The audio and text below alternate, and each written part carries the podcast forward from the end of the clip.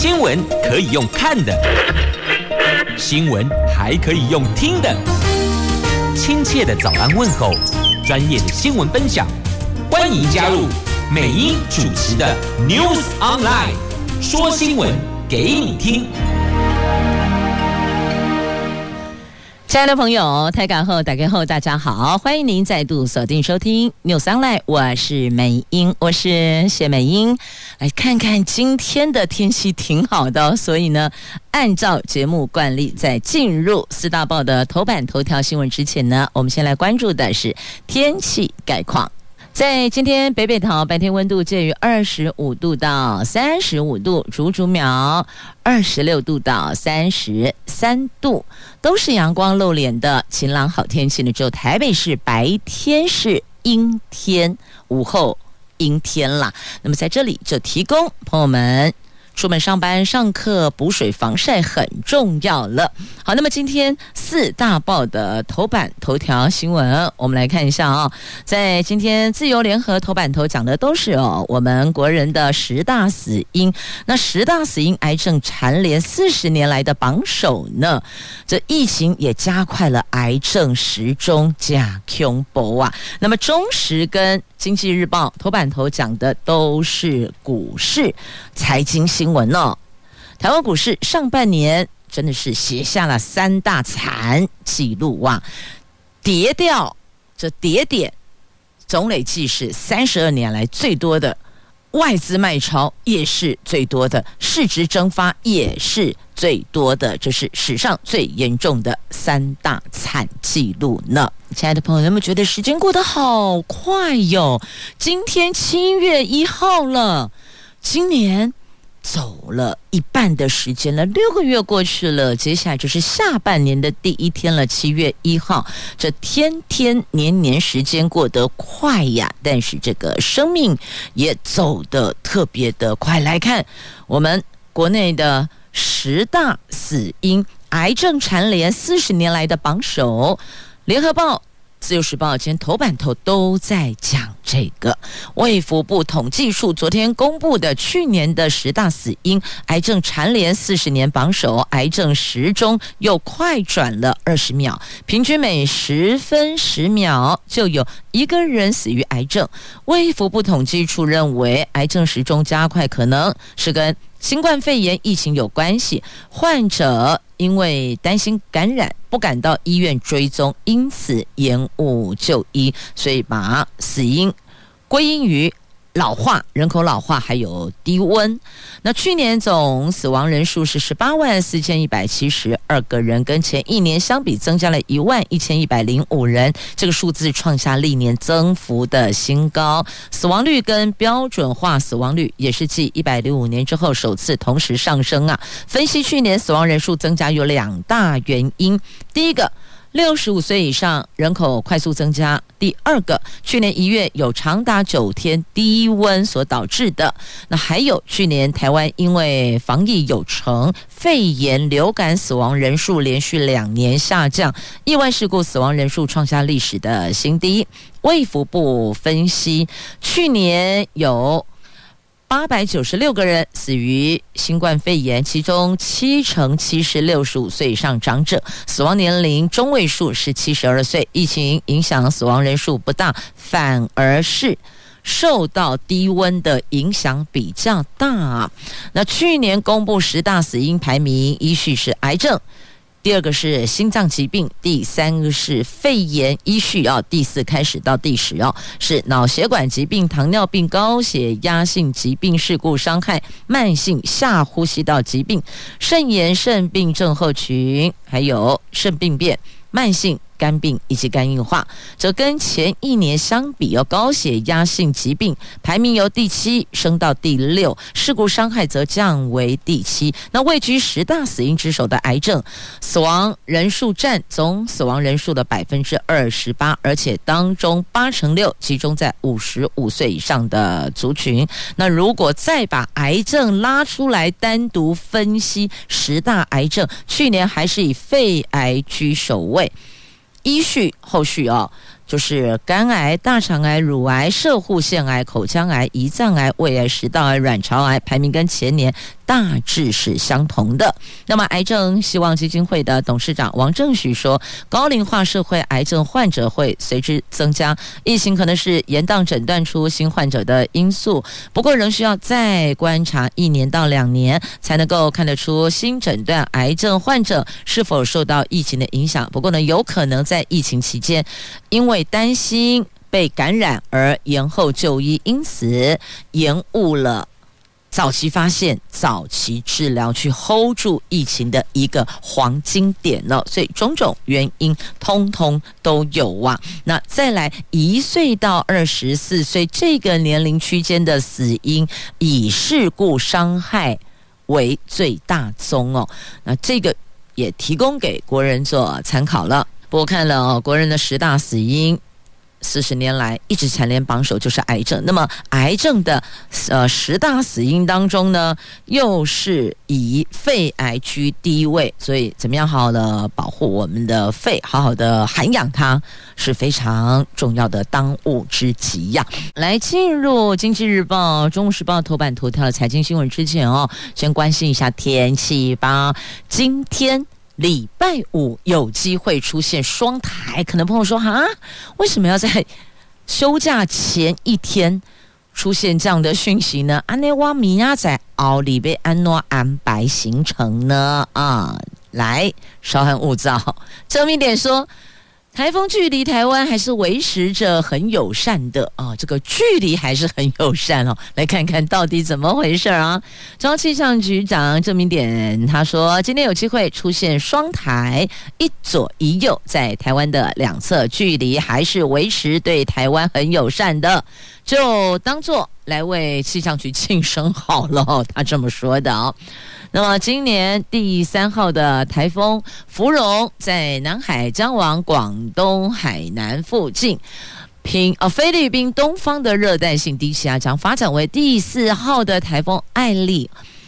它是往琉球群岛的方向移动，这两个系统对台湾没有直接影响的，只是哦，它的外围环流的水汽哦，还是会让我们的上空增添不稳定性。除了迎风面的东半部到恒春半岛，西半部也容易会有午后阵雨，尤其逐渐的转偏南风之后，南部的雨势会略略增大，这个可能我们就要稍微留意喽。预计要到下个礼拜三、下个礼拜四。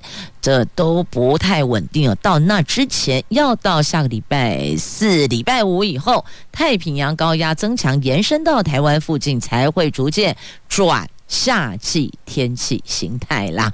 好了，所以换个角度思考一下，至少如果没有那么炎热的话，来点 linky 嘛，哎，当唔变棒下固丢不，也可以稍微省一下荷包吧。好。凡事哦，我们自己换个角度思考，调整一下美丽的心情，不要被这些讯息所影响，打坏了您的美好心情呢。不过呢，接下来的《经济日报》还有《中时报》的头版头条，可能如果有买卖金融商品的朋友，大概就不太会笑得灿烂缤纷了。昨天呢、台湾股市杀声隆隆，这个杀声可是震天嘎响的哦，开盘。电子、金融、传统产业都跌，指数直接掼破一万五，最后收盘一万四千八百二十五点。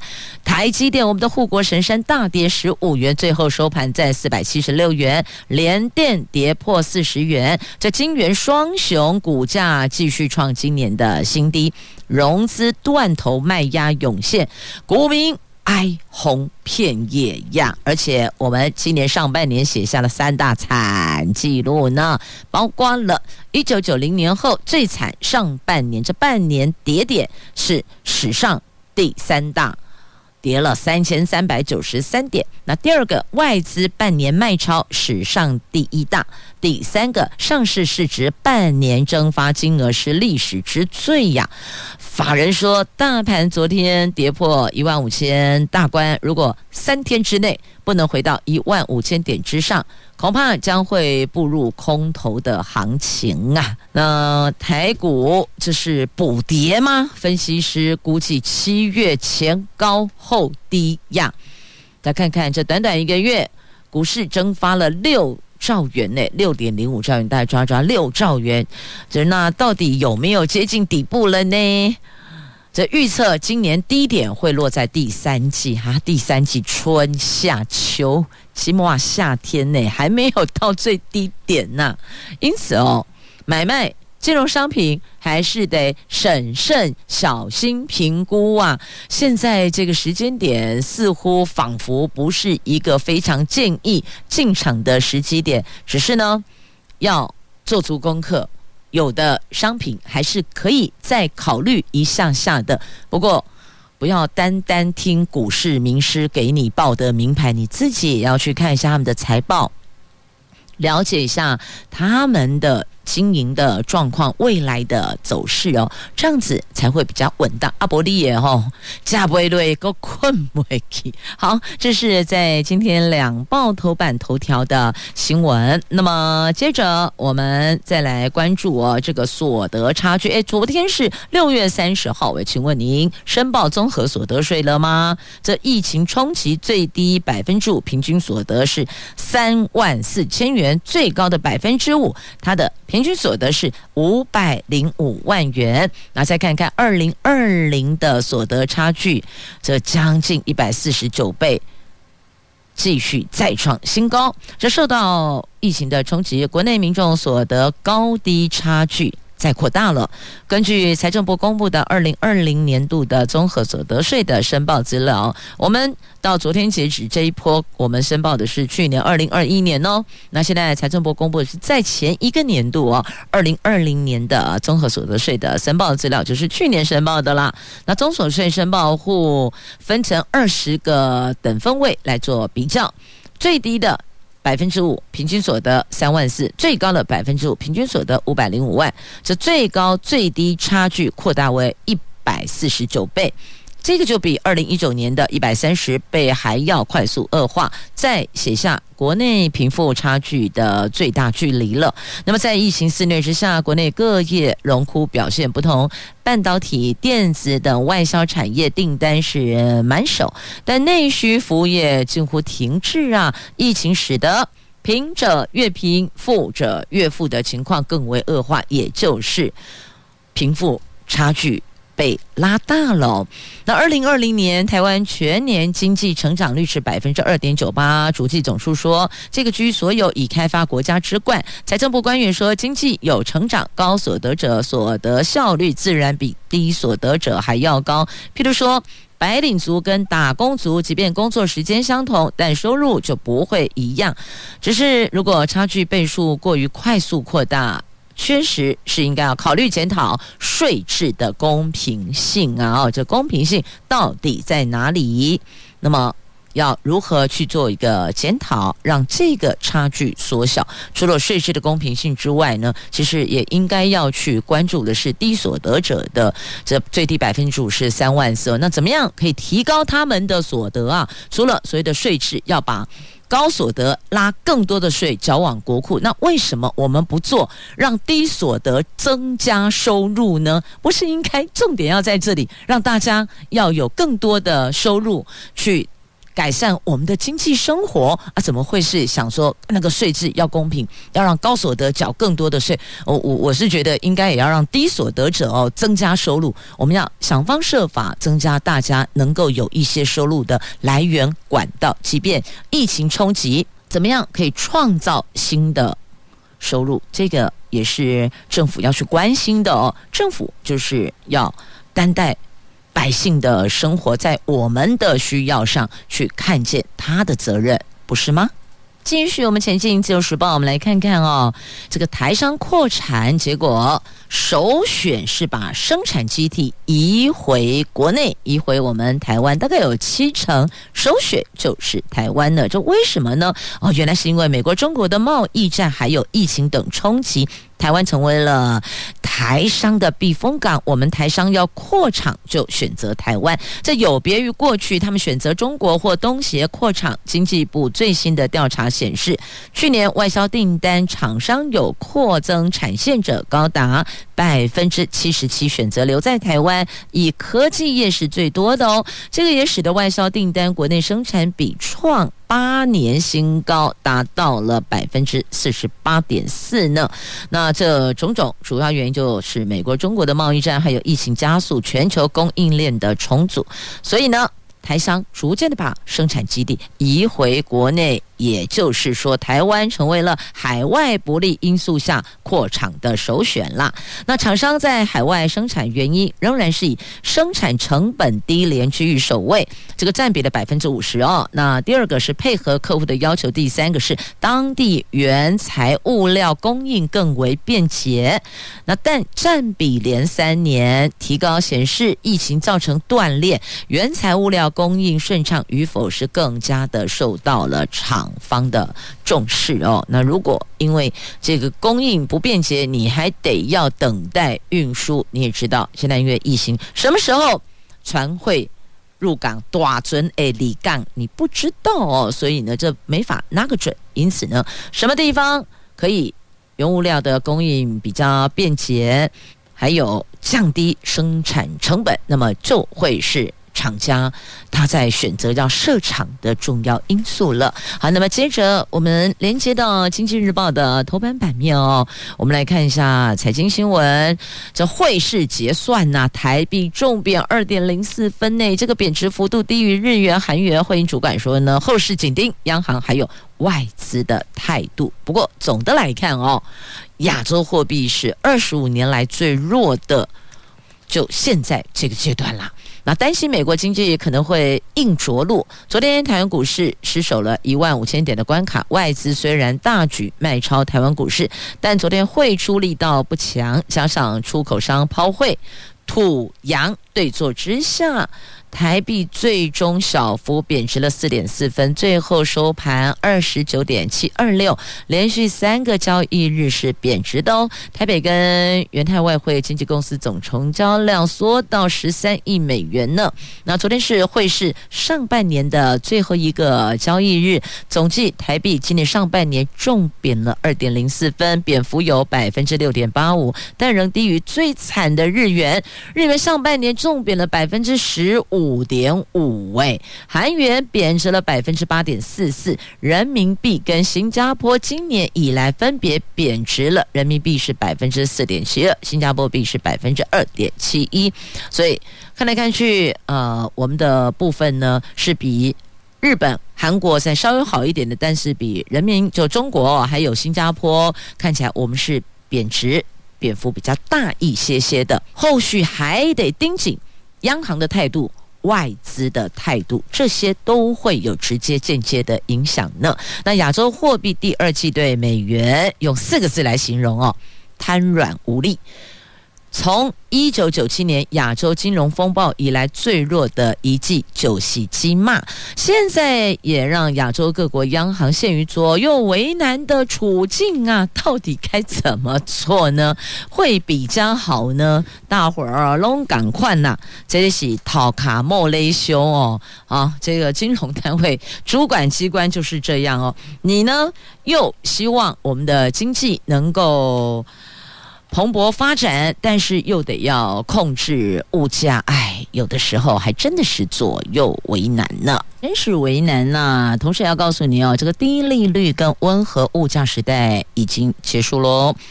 美国、欧洲、英国等全球三大央行的领导人，他们在六月二十九号发出了警告。他们指出，在疫情跟俄罗斯入侵乌克兰之后，低利率和温和通膨的时代已经结束喽。现在是以迅速行动抗通膨为最重要。那没能够让物价恢复稳定，才是最大的风险呢。央行的通膨警示，加上最新出炉的美国个人消费支出显示放缓，还有企业发布获利预警。加深了投资人对经济衰退的疑惧呀。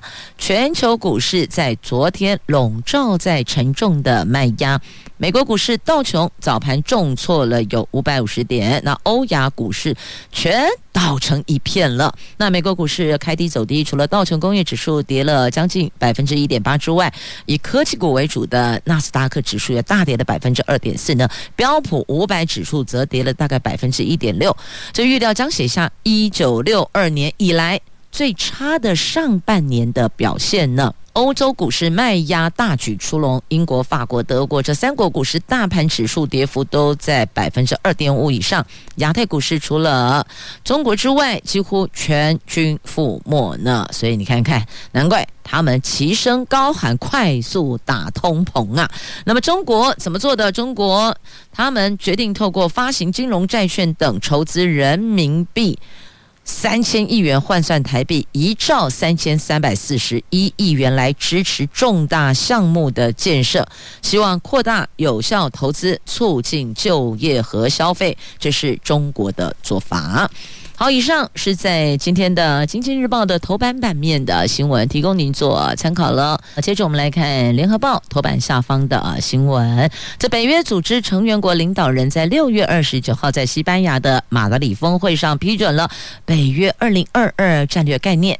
他们首度提到了中国大陆是北约关切的系统性挑战，而且说。中国跟俄罗斯急速成长的伙伴关系，破坏以规则为基础的国际秩序。那北约上次提出战略概念是在二零一零年的里斯本峰会，当时还称俄罗斯是伙伴，大陆根本没有被提到。喂，不过才相隔十二年，这北约再次公布新战略概念，俄罗斯就成为了对北约安全最重要还有最直接的威胁，也首次提到了。中国大陆，他们批评北京的胁迫性政策对欧洲大西洋安全构成了系统性挑战。美国总统拜登在峰会闭幕当天开记者会，他用历史性描述这次的峰会。他说：“中国崛起对现有国际秩序造成了威胁，世界已经变了。从那个时候起。”变了很多呢。那这次的新战略概念指出，中国、俄国这两个威权国家深化战略伙伴的关系，意图合理破坏以规则为基础的国际秩序，与北约价值观跟利益是背道而驰的。所以呢，这一次他们提出了最新的战略概念，就提到了这两个国家啦。那对此，中国大陆外交部发言人赵立，他昨天回应哦。北约新战略概念罔顾事实、颠倒黑白、鼓动对抗对立，充满了冷战思维跟意识形态的偏见。中国对此是严重关切、坚决反对。他强调，中国人民也不会忘记二十三年前以美国为首的北约轰炸中国大陆使馆的罪行啊！好，所以你看这个。中国的外交部的发言人赵立坚，他的回应多么的措辞强硬啊！你有没有发现，他们然后站出来讲话哈，那个火药味都十足，对吧？那俄罗斯外交部则对此回应：北约将俄罗斯视为战略安全威胁，这并不是事实，北约才对俄罗斯构成威胁呢。而且强调，北约在马德里峰会上的决定不会影响到俄国的政策。好，所以等于说这次哦，这二零二二的战略概念拉了两个国家进来，就是俄罗斯跟中国嘛。那之前有人就说，哦，这个俄罗斯的总统普丁啊，哦，超孤单的一个人对抗全世界。那现在告诉你，哎，你有伙伴了，你的伙伴是中国。好了，有没有比较不孤单？但是我们还是要严声谴责侵略的行为，严声谴责战争，严声谴责暴力，还有严声谴责伤害无辜的手无寸铁的百姓。好，继续我们。焦点拉到中时头版下方的新闻。今天《中国时报》头版下方有这个养绿色网军的新闻，在野党批 NCC 控制言论，他们用二十五亿养绿色网军。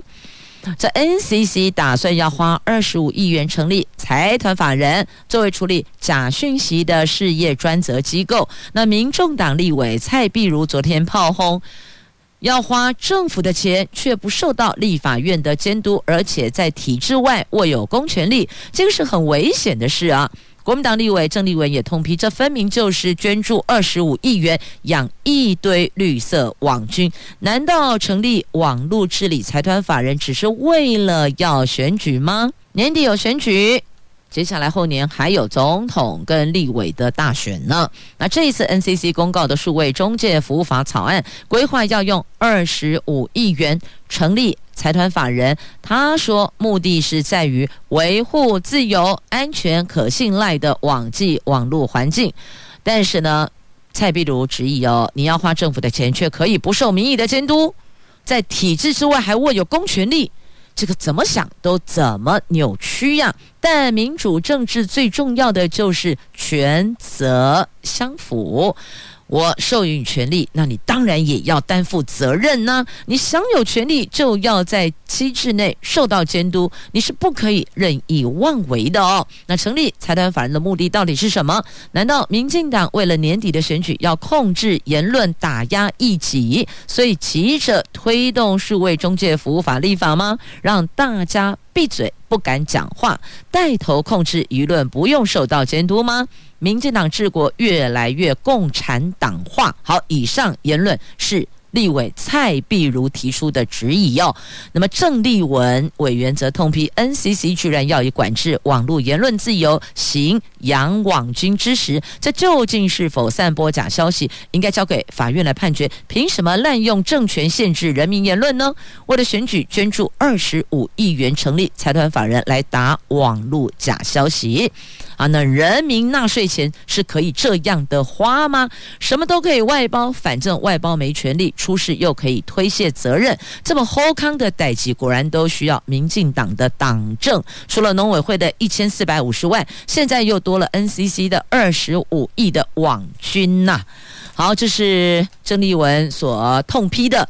以上报道都在今天的《中国时报》的头版版面的下方，详情您就自行翻阅了。这样夏天大家最爱吹冷气了，可以消暑降温也好面。但是呢，今天电价开涨，涨价的涨。今天是七月一号喽，台电今天调涨电价，同样有成本压力的中油是松了一口气哦，他们再度宣布调涨。电业用户七月份的天然气价，不过对高压、特高压用户电价大涨百分之十五。昨天不但建大集团的总裁杨盈明呼吁政府应该重启核电，提供稳定及价格亲民的电力。那民进党籍的立委罗志政、江永昌等人也呼吁，第一线的医疗院所的电费应该要动涨。那不管是大型医院还是地方诊所，都发挥了第一线的防疫功能，医疗电费更是救命电费，相当程度保障了防疫政策的完整性啊！从二零一九年到二零二一年，全国用电从两千六百五十五亿度成长到两千八百三十亿度，成长了百分之六点六。医院的用电则从二十五亿度成长为二十六亿度，只有成长百分之三点二的低于平均哦。因为我们的平均值是成长百分之六点六，但是呢，医院的区块是成长百分之三点二，所以认为是低于平均值的。它的占比不到全国用电的百分之一。那诊所的用电更是逆势下跌，占比只有全国用电的万分之七。过去两年半，医疗体系担负防疫重任，现在啊，不是。涨他们电价的时间点了，而值得注意的是呢，电价调涨，电力稳定度短期还是无法改善呢，一直传出包的状况。像昨天上午的核一厂二号机组连接外电的启动变压器就跳脱，那这个机组的紧急柴油发电机已经依照程序自动启动，以供应机组相关安全系统的用电。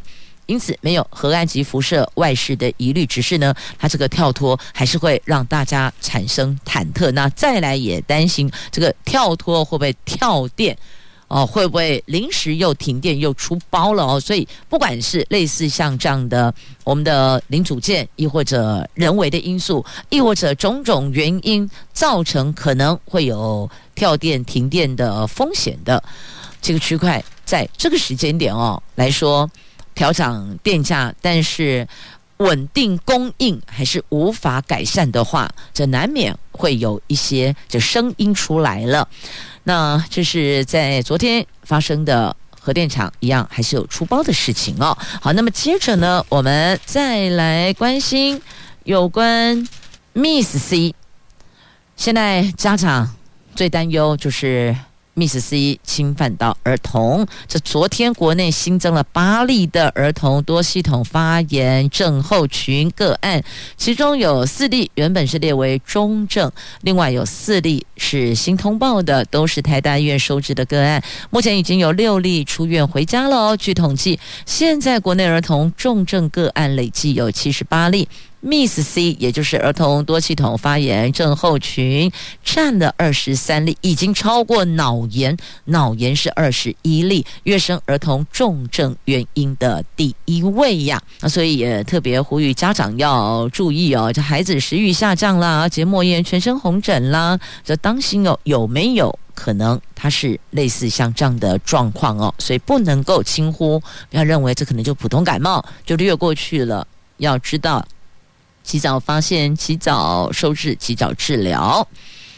那对于将来我们要如何进行监测呢？这 Miss C 不是立即需要隔离跟疫调的疾病，它必须要从健保诊断码这边进行勾稽。将来或许能够用这个方式来回溯进行监测，分析被诊断的病例到底有多少。所以现在听到的这个 Miss C，也就是儿童多系统发炎症候群。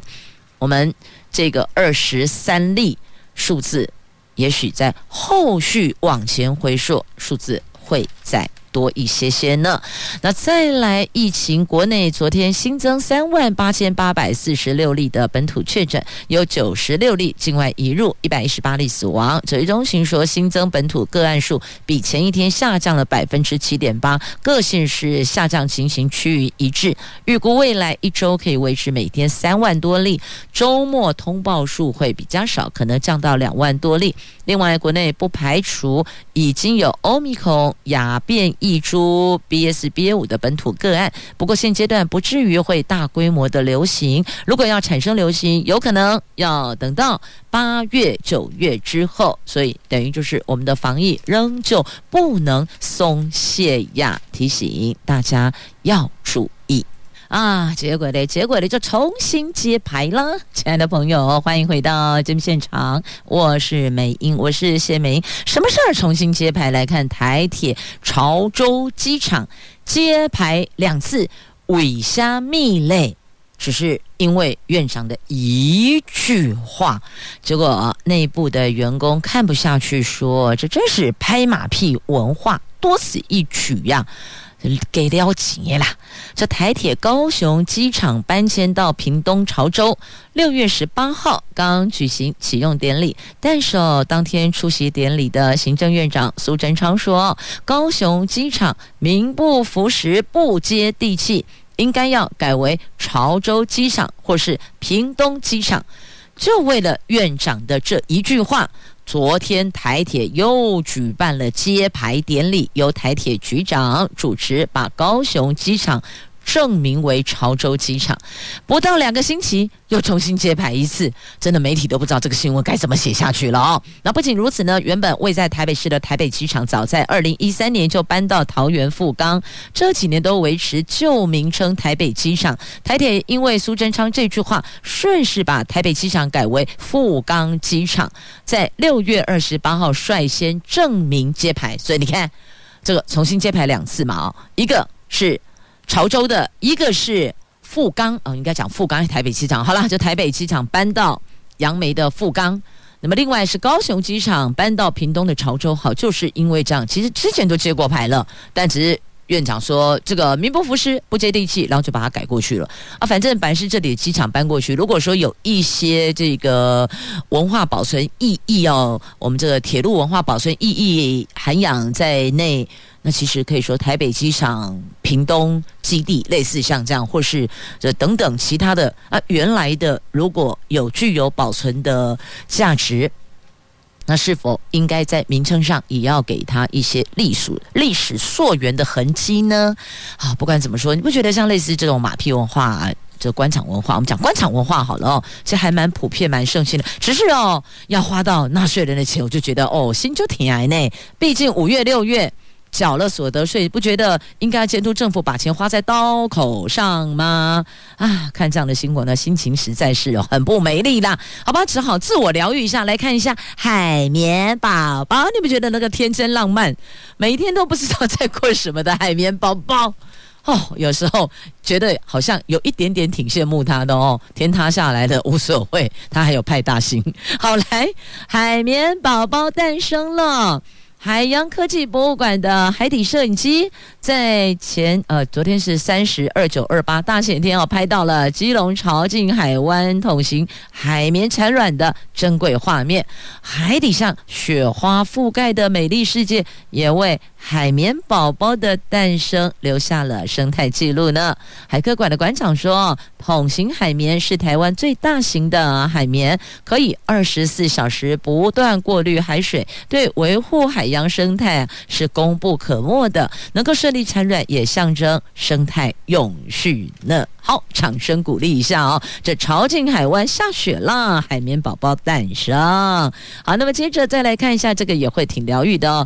屏东英娜十年创作一百一十六册的用绘本说家乡事的汇集。这屏东县政府每年都出版儿童家乡故事绘本，由学校老师带领学童实地踏查，搜集在地的人文地景。用文字、用图画作品说出屏东动人的族群故事，十年来已经累积了一百一十六册的绘本呢，为全屏东三十三个乡镇市写下了美好的记忆呢。那这个故事绘本展从今天起到八月底，就这两个月时间，在屏东县立图书馆总馆一楼儿童阅览区举办，邀您一起来感受屏东的美好。好，这是视觉美好。接着我们来满足味蕾。这七股海鲜节七月九号要登场了，挖文革体验，今天起报名，不要听到文革自己就太敏感哈，这是蛤蟆啦。台南七股海鲜节系列活动七月九号登场，最受到亲子欢迎的观光赤嘴园挖文革体验，今天上午的九点起线上报名，每桌只要五千七宝宴。七月七月二十六号开放线上订桌，有兴趣的饕客不要错过。所以呢，有挖文革体验室。待会九点线上报名。那另外呢，好吃的七宝宴是二十六号开放线上订桌，这是不一样的。所以提供给喜欢吃美食的朋友，喜欢体验这些海鲜文化的活动的朋友们做餐桌参与好了。也谢谢朋友们收听，我们下周空中再会了，拜拜。